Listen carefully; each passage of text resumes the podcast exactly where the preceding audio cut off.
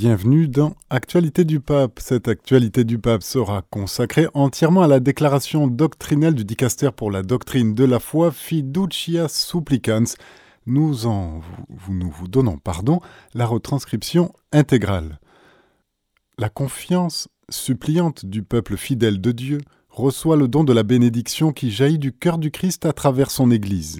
Comme nous le rappelle avec insistance le pape François, la grande bénédiction de Dieu est Jésus-Christ. C'est le grand don de Dieu, son Fils. C'est une bénédiction pour toute l'humanité. C'est une bénédiction qui nous a tous sauvés. Il est la parole éternelle avec laquelle le Père nous a bénis alors que nous étions encore pécheurs, dit Saint Paul. Parole faite chair et offerte pour nous sur la croix.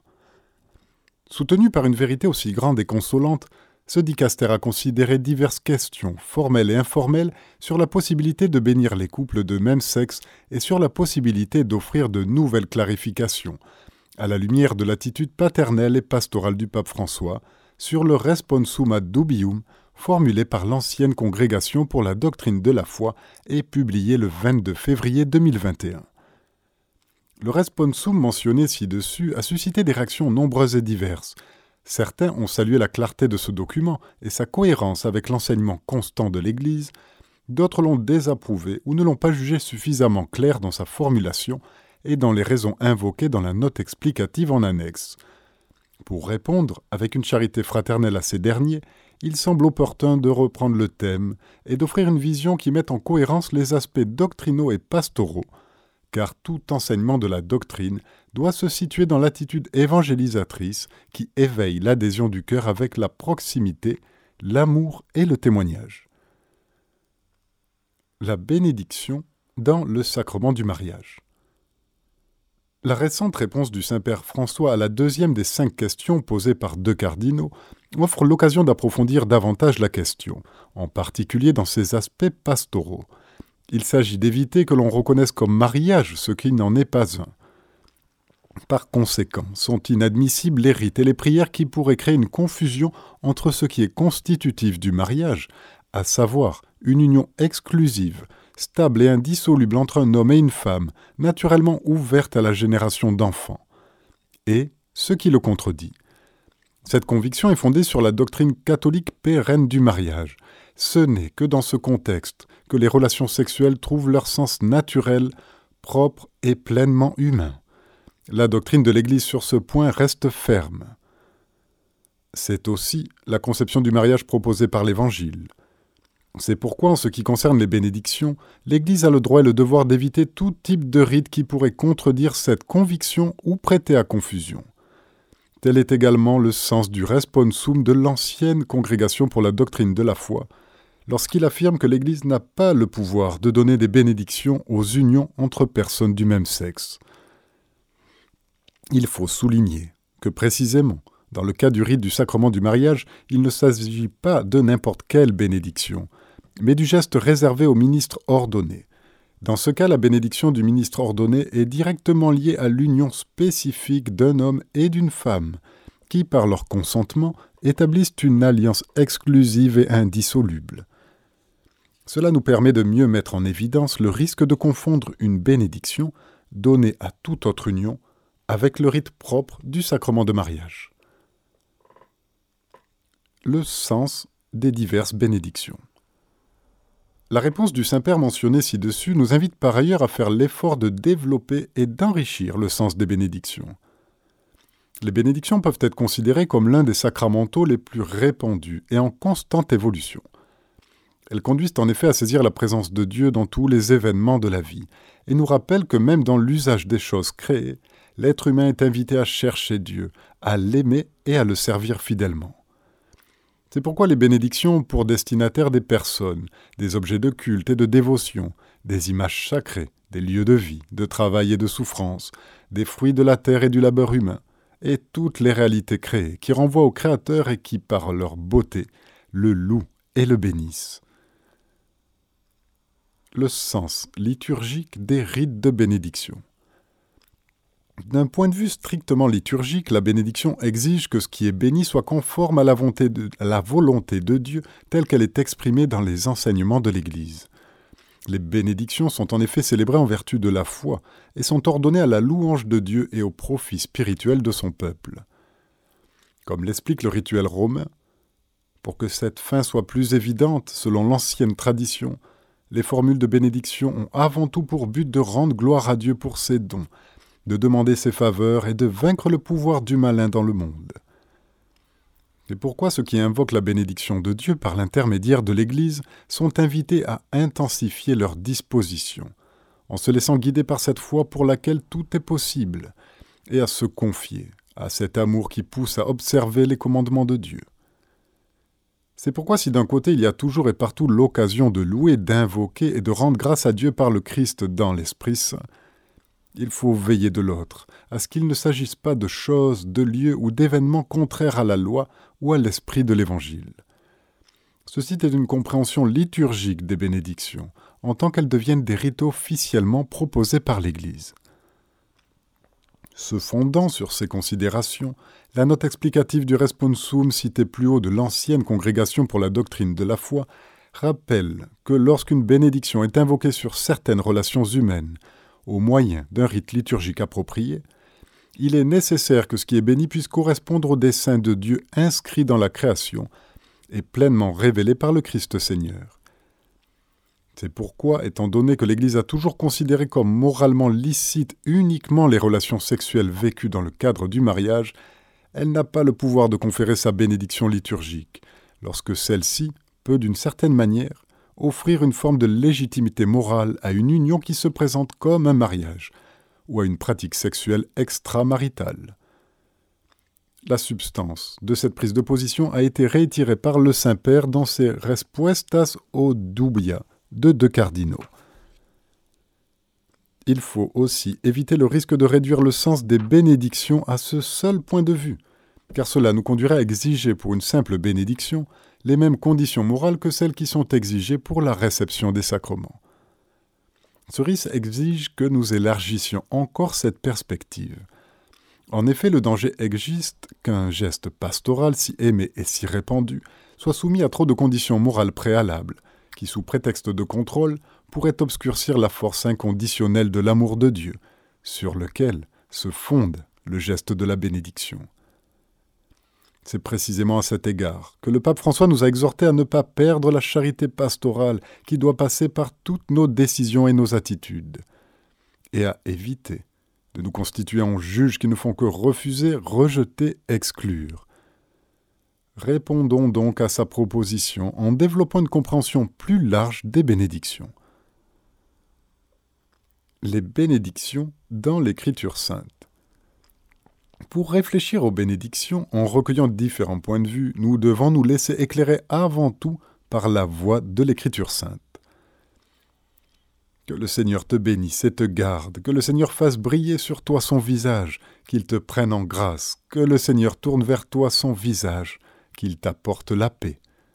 Est-il dit dans le livre des Nombres Cette bénédiction sacerdotale que nous trouvons dans l'Ancien Testament, plus précisément dans le livre des Nombres, a un caractère descendant, puisqu'elle représente l'invocation de la bénédiction qui descend de Dieu sur l'homme. Elle constitue l'un des plus anciens textes de bénédiction divine. Il y a ensuite un deuxième type de bénédiction que nous trouvons dans les pages bibliques, celle qui monte de la terre vers le ciel, vers Dieu.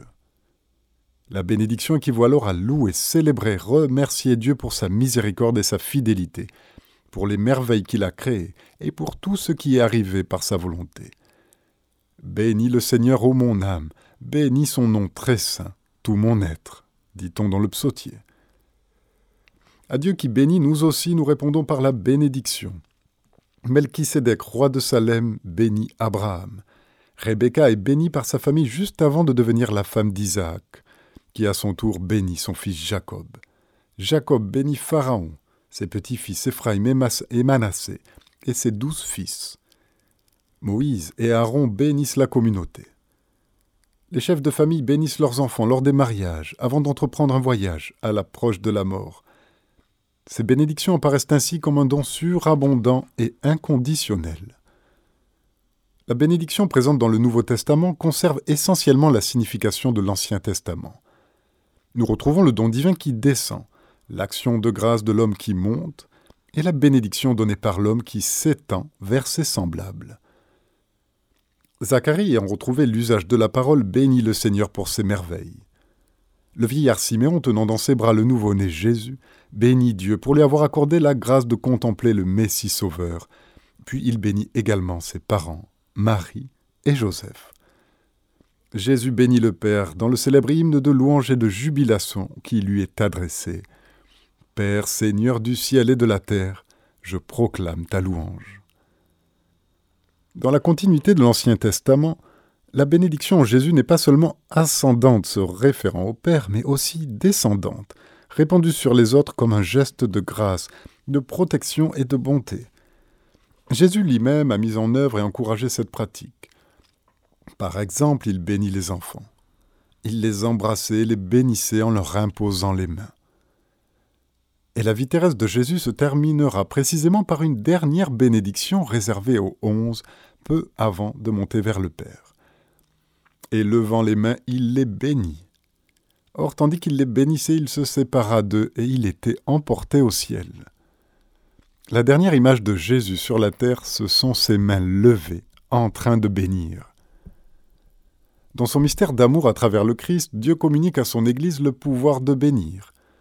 Accordé par Dieu à l'être humain et octroyé par lui à son prochain, la bénédiction se transforme en inclusion, en solidarité et en pacification. C'est un message positif de réconfort, de sollicitude et d'encouragement.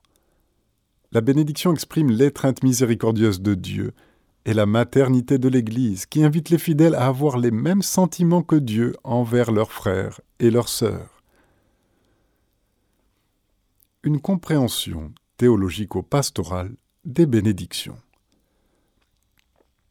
Celui qui demande une bénédiction montre qu'il a besoin de la présence salvifique de Dieu dans son histoire. Et celui qui demande une bénédiction à l'Église reconnaît l'Église comme sacrement du salut que Dieu offre. Chercher une bénédiction dans l'Église, c'est admettre que la vie de l'Église jaillit du sein de la miséricorde de Dieu et nous aide à avancer, à mieux vivre, à répondre à la volonté du Seigneur. Pour nous aider à comprendre la valeur d'une approche plus pastorale des bénédictions, le pape François nous a invités à contempler, avec une attitude de foi et de miséricorde paternelle, le fait que lorsqu'on demande une bénédiction, il s'agit d'une demande adressée à Dieu, d'une prière pour pouvoir vivre mieux, d'une confiance en un Père qui peut nous aider à vivre mieux. Cette demande doit être valorisée, accompagnée et accueillie avec gratitude, les personnes qui viennent spontanément demander une bénédiction manifestent par cette demande leur ouverture sincère à la transcendance, la confiance de leur cœur qui ne s'appuie pas uniquement sur leur propre force, leur besoin de Dieu et leur désir de sortir de l'étroitesse de ce monde renfermé sur lui-même. Comme nous l'enseigne Sainte Thérèse de l'Enfant Jésus, au-delà de cette confiance, il n'y a pas d'autre chemin pour nous conduire à l'amour qui donne tout. Par la confiance, la source de la grâce déborde dans nos vies. L'attitude la plus appropriée est donc de mettre la confiance du cœur hors de soi-même, en la miséricorde infinie d'un Dieu qui aime sans limite. Le péché du monde est immense, mais il n'est pas infini. En revanche, l'amour miséricordieux du Rédempteur est infini. Lorsque ces expressions de la foi sont considérées en dehors d'un cadre liturgique, on se trouve dans un domaine de plus grande spontanéité et liberté.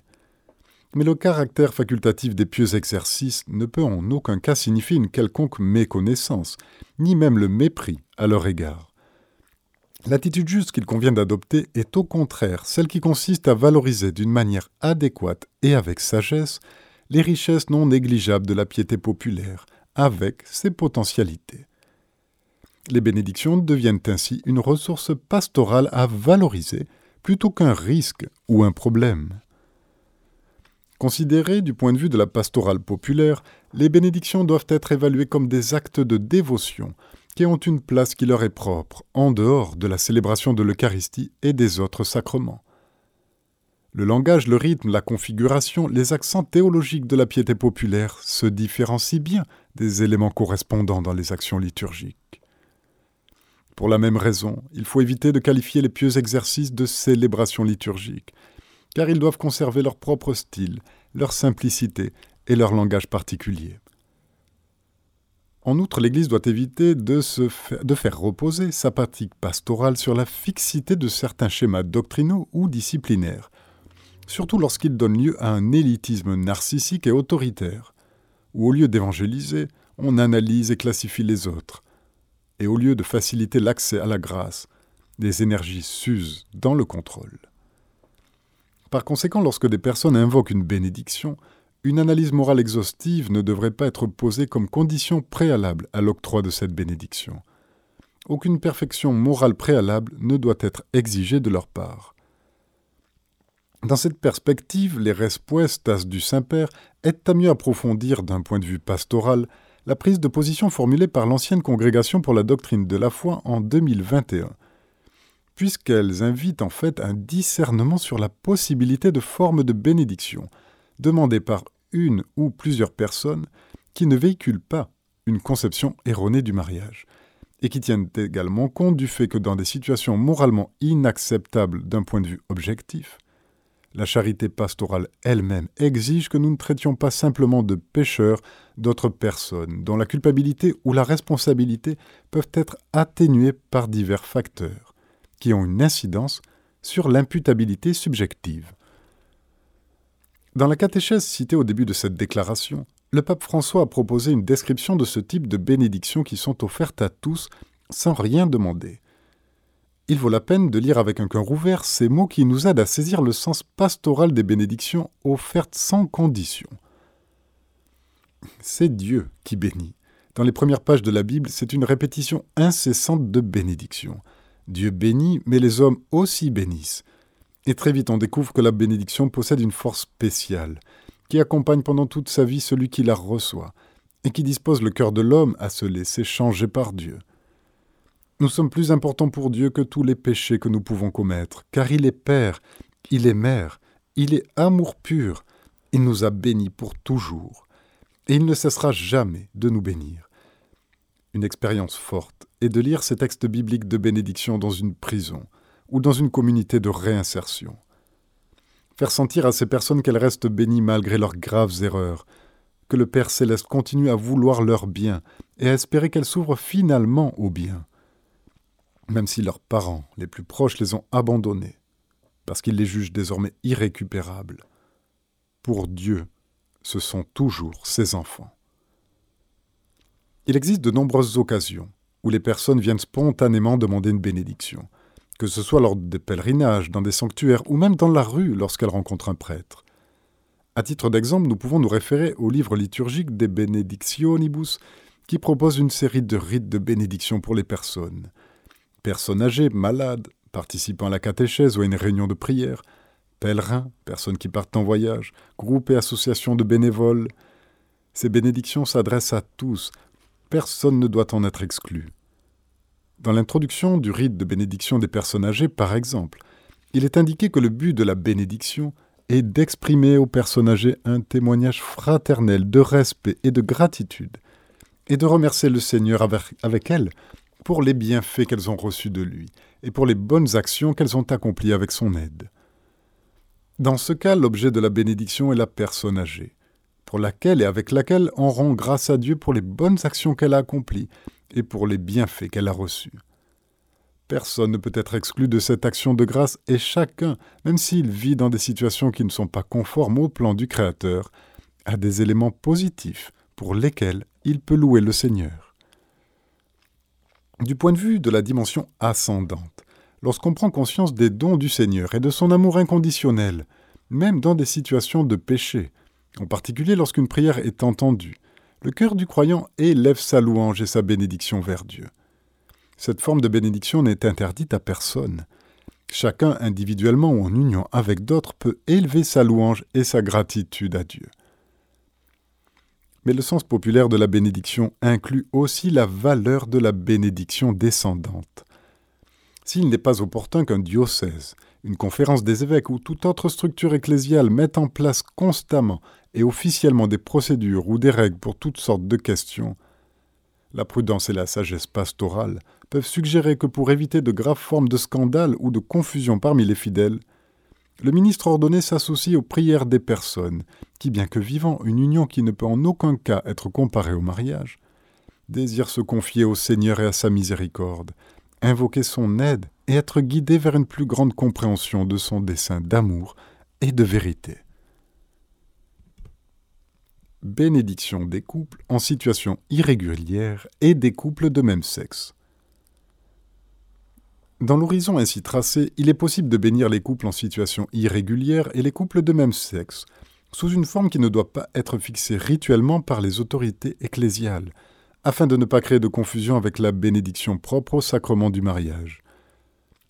Dans ces cas, on donne une bénédiction qui n'a pas seulement une valeur ascendante, mais qui est aussi l'invocation d'une bénédiction descendante de Dieu lui-même, sur ceux qui, se reconnaissant indigents et ayant besoin de son aide, ne revendiquent pas la légitimité de leur propre statut, mais demandent que tout ce qui est vrai, bon et humainement valable dans leur vie et dans leurs relations soit investi, guéri et élevé par la présence de l'Esprit Saint. Ces formes de bénédiction expriment une supplication à Dieu pour qu'il accorde les aides qui proviennent des impulsions de son esprit, que la théologie classique appelle grâce actuelle afin que les relations humaines puissent mûrir et grandir dans la fidélité au message de l'Évangile, se libérer de leurs imperfections et de leur fragilité, et s'exprimer dans la dimension toujours plus grande de l'amour divin. La grâce de Dieu agit en effet dans la vie de ceux qui ne se prétendent pas justes, mais se reconnaissent humblement pécheurs comme tout le monde. Elle est capable de tout orienter selon les desseins mystérieux et imprévisibles de Dieu. C'est pourquoi, avec une sagesse et une maternité inlassable, l'Église accueille tous ceux qui s'approchent de Dieu avec un cœur humble, en les accompagnant avec ses aides spirituelles qui permettent à tous de comprendre et de réaliser pleinement la volonté de Dieu dans leur vie.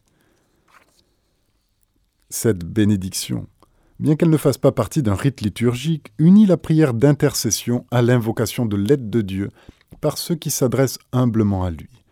Dieu ne rejette jamais celui qui s'approche de lui. Au fond, la bénédiction offre aux personnes un moyen d'accroître leur confiance en Dieu. La demande de bénédiction exprime et nourrit l'ouverture à la transcendance, la piété, la proximité de Dieu dans les mille circonstances concrètes de la vie. Et cela n'est pas rien dans le monde où nous vivons. C'est une semence de l'Esprit Saint qu'il faut nourrir et non entraver. La liturgie de l'Église elle-même nous invite à cette attitude de confiance, même au milieu de nos péchés, de nos manques de mérite, de nos faiblesses et de nos confusions, comme en témoigne cette très belle collecte tirée du missel romain. Dieu éternel et tout-puissant, dans ta tendresse inépuisable, tu combles ceux qui t'implorent bien au-delà de leurs mérites et de leurs désirs.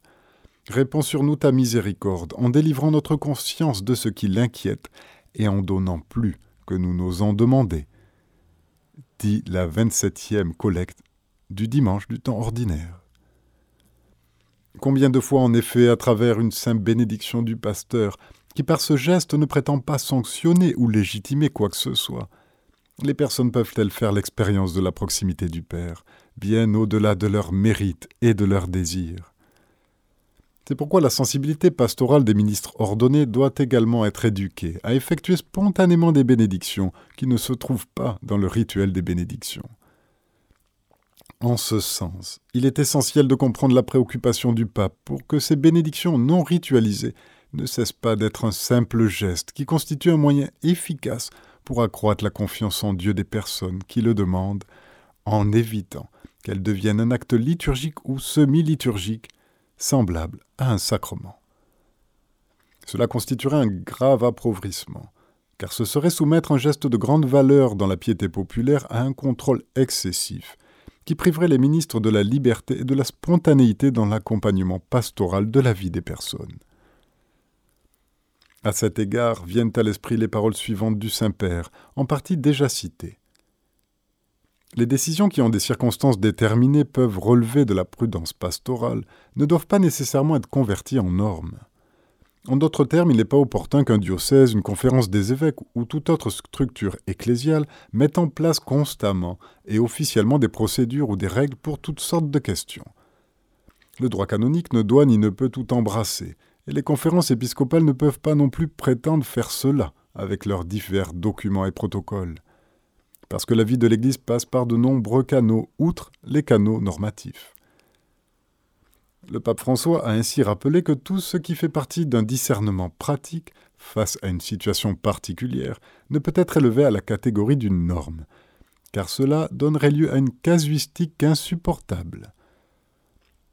C'est pourquoi il ne faut ni promouvoir ni prévoir un rituel de bénédiction des couples en situation irrégulière.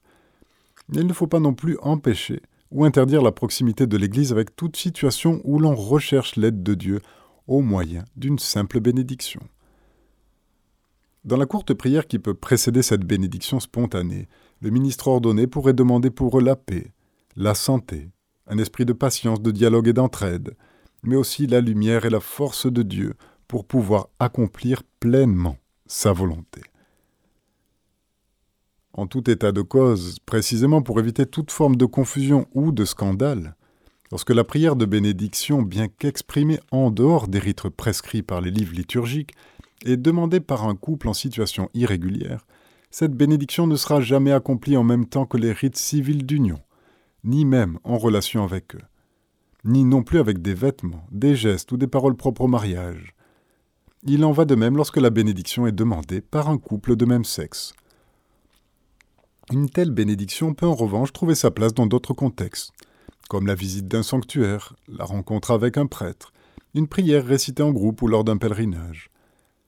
En effet, par ces bénédictions qui ne sont pas données selon les formes rituelles propres à la liturgie, mais plutôt comme une expression du cœur maternel de l'Église, semblable à celles qui jaillissent des profondeurs de la piété populaire, on n'entend pas légitimer quoi que ce soit, mais seulement ouvrir sa vie à Dieu, lui demander son aide pour mieux vivre et invoquer aussi l'Esprit Saint, pour que les valeurs de l'Évangile soient vécues avec une plus grande fidélité.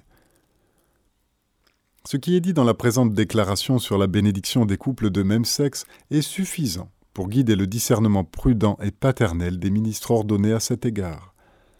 En plus des indications ci-dessus, on ne doit donc pas attendre d'autres réponses sur d'éventuelles dispositions pour réglementer les détails ou les aspects pratiques quant à des bénédictions de cette sorte. L'Église est le sacrement de l'amour infini de Dieu. L'Église continue d'élever les prières et les supplications que le Christ lui-même, avec de grands cris et des larmes, a offertes pendant les jours de sa vie terrestre, et qui, pour cette raison même, jouissent d'une efficacité particulière.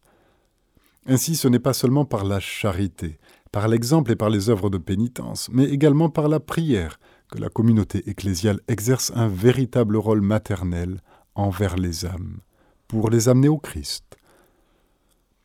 L'Église est ainsi le sacrement de l'amour infini de Dieu. C'est pourquoi même lorsque la relation avec Dieu est obscurcie par le péché, il est toujours possible de demander une bénédiction, en lui tendant la main, comme l'a fait Pierre dans la tempête lorsqu'il a crié à Jésus Seigneur, sauve-moi. Désirer et recevoir une bénédiction peut être le bien, peut-être le bien possible dans certaines situations. Le pape François nous rappelle qu'un petit pas, au milieu de grandes limites humaines, peut être plus apprécié de Dieu que la vie extérieurement correcte de celui qui passe ses jours sans avoir affronté d'importantes difficultés. Ainsi resplendit la beauté de l'amour salvifique de Dieu manifesté en Jésus-Christ, mort et ressuscité. Toute bénédiction sera l'occasion d'une nouvelle proclamation du kérigme, une invitation à se rapprocher toujours plus de l'amour du Christ. Le pape Benoît XVI enseignait Comme Marie, l'Église est médiatrice de la bénédiction de Dieu pour le monde, elle la reçoit en accueillant Jésus et la transmet en portant Jésus. Il est, lui, la miséricorde et la paix que le monde ne peut se donner de lui-même et dont il a besoin toujours, comme et plus que du pain. Compte tenu de ce qui précède et suivant l'enseignement qui fait autorité du Saint Père François, ce dicaster souhaite finalement rappeler que c'est la racine de la douceur chrétienne, la capacité de se sentir béni et la capacité de bénir. Ce monde a besoin de bénédiction. Et nous pouvons donner la bénédiction et recevoir la bénédiction. Le Père nous aime. Et il ne nous reste que la joie de le bénir et la joie de lui rendre grâce et d'apprendre de lui à ne pas maudire, mais à bénir. Ainsi, tous les frères et sœurs pourront sentir dans l'Église qu'ils sont toujours des pèlerins, toujours des mendiants, toujours aimés, et malgré tout, toujours bénis. Chers auditeurs, c'était notre émission Actualité du Pape. Retrouvez cette émission en podcast sur notre site internet radiomaria.fr.